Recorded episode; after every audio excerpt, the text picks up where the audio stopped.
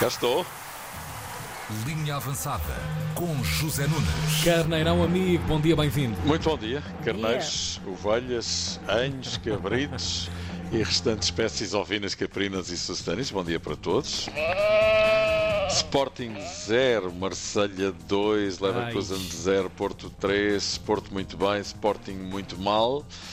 A primeira consequência disto é que o Sporting, que era primeiro do grupo, caiu para terceiro e já não está, já não é, em zona de apuramento e vai, lá está, e vai ter de penar e suar bastante para se qualificar. O Porto era segundo e segundo ficou, só que estava tudo empatado e agora não. O Porto ficou com 6 pontos, o Atlético de Madrid com 4 e o Leverkusen com 3. Na frente do grupo e já apurado o sensacional Clube Brugge. Bruges. Empatou a zero em Madrid com o Atlético e conseguiu uma espetacular e inédita qualificação a duas jornadas do fim. Isto para arrumar já a questão do apuramento, certo? Certo. Quanto àquilo que se passou nos jogos, é muito simples. O Porto teve um jogo perfeito na Alemanha, tudo lhe saiu bem.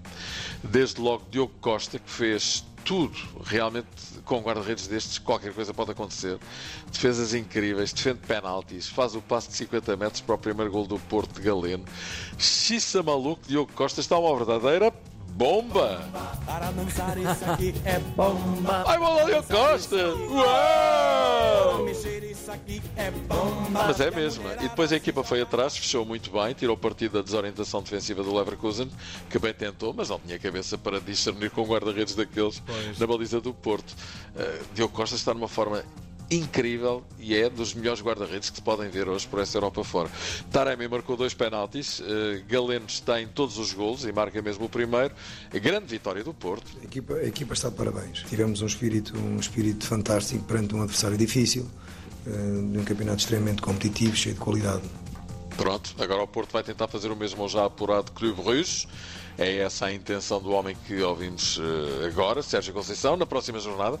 E precisa mesmo de pontuar, porque se vai para o último jogo a precisar de ganhar com o Atlético de Madrid, pode dar-se mal, como se deu na época passada, que eles são uns manhosos do caraças, não é? Mas sim, o Porto reencontrou-se e promete um grande clash com o Benfica da manhã a uma semana, não é?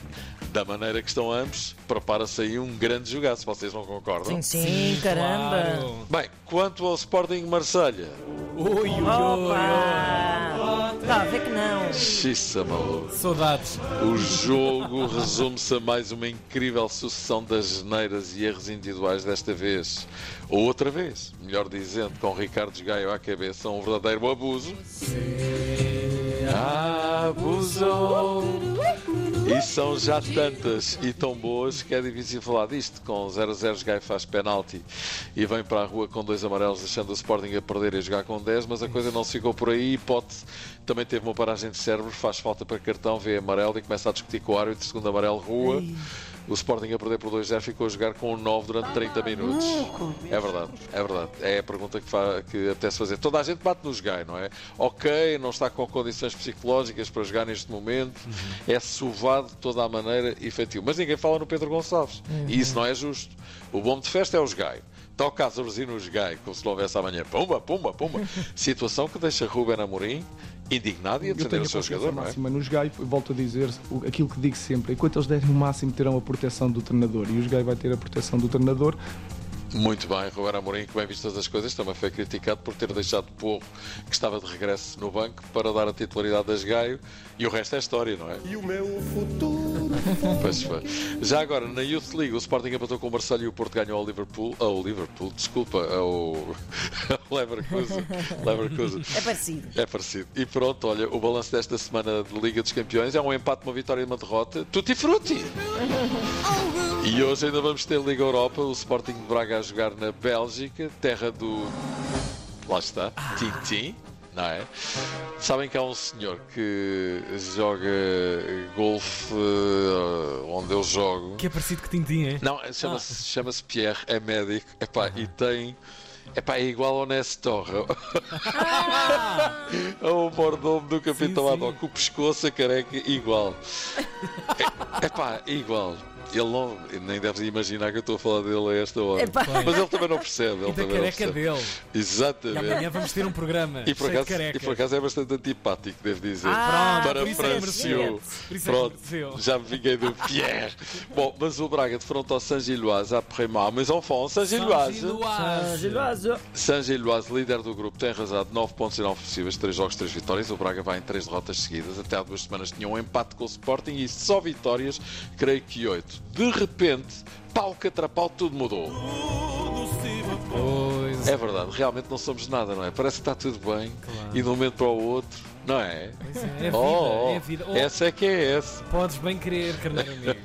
Seja como for, tenho uma fezada que o Braga vai voltar às vitórias hoje. E o Arthur Jorge também. a capacidade também de determinação, de ambição para podermos eh, recuperar os pontos perdidos em casa e será nesse sentido que vamos ter nossa abordagem de uma forma eh, muito, muito clara para podermos ser superiores a este adversário. Muito bem, vamos embora, Braga, até os comemos e eu cá estarei para dar uma ajuda nos comentários para ter um a esta partida.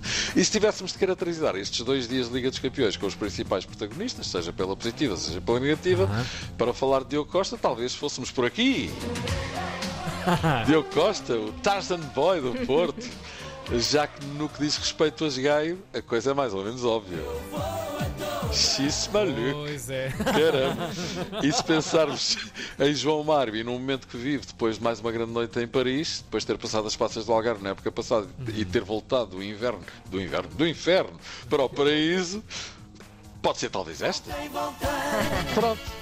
E era isto, e amanhã há mais, e com paparoca ainda por cima. Nham, nham. Olha, e boa sorte para Boa o sorte para o Braga, também. exatamente. Sim, e é até isso. amanhã. Até amanhã, Amanhã. amigo. Olha, Beijinhos. olha, olha. Diga, Mas diga. O menino não vai embora. O menino não vai embora. Passa aqui assim e vai embora. Sem responder à grande questão gladiador. Ora, muito bem. Isto hoje é para si, Zé Zé Nunes. Qual é a palavra que mais facilmente te sai boca fora? Não é uma palavra, são duas, e é por influência da linha avançada. Passa a vida a dizer xissa maluco. Ah, pois é, faz sentido. Agora- Só agora- que podíamos ter tentado adivinhar que acho que acertávamos. Sim, e agora nesta versão gaulesa do xisse maluco. Xis Isso maluca, muito bonito. Sim. Até amanhã. Beijinhos. Com Tiago Ribeiro e Ana Marco. Bora, bora, bora, bora.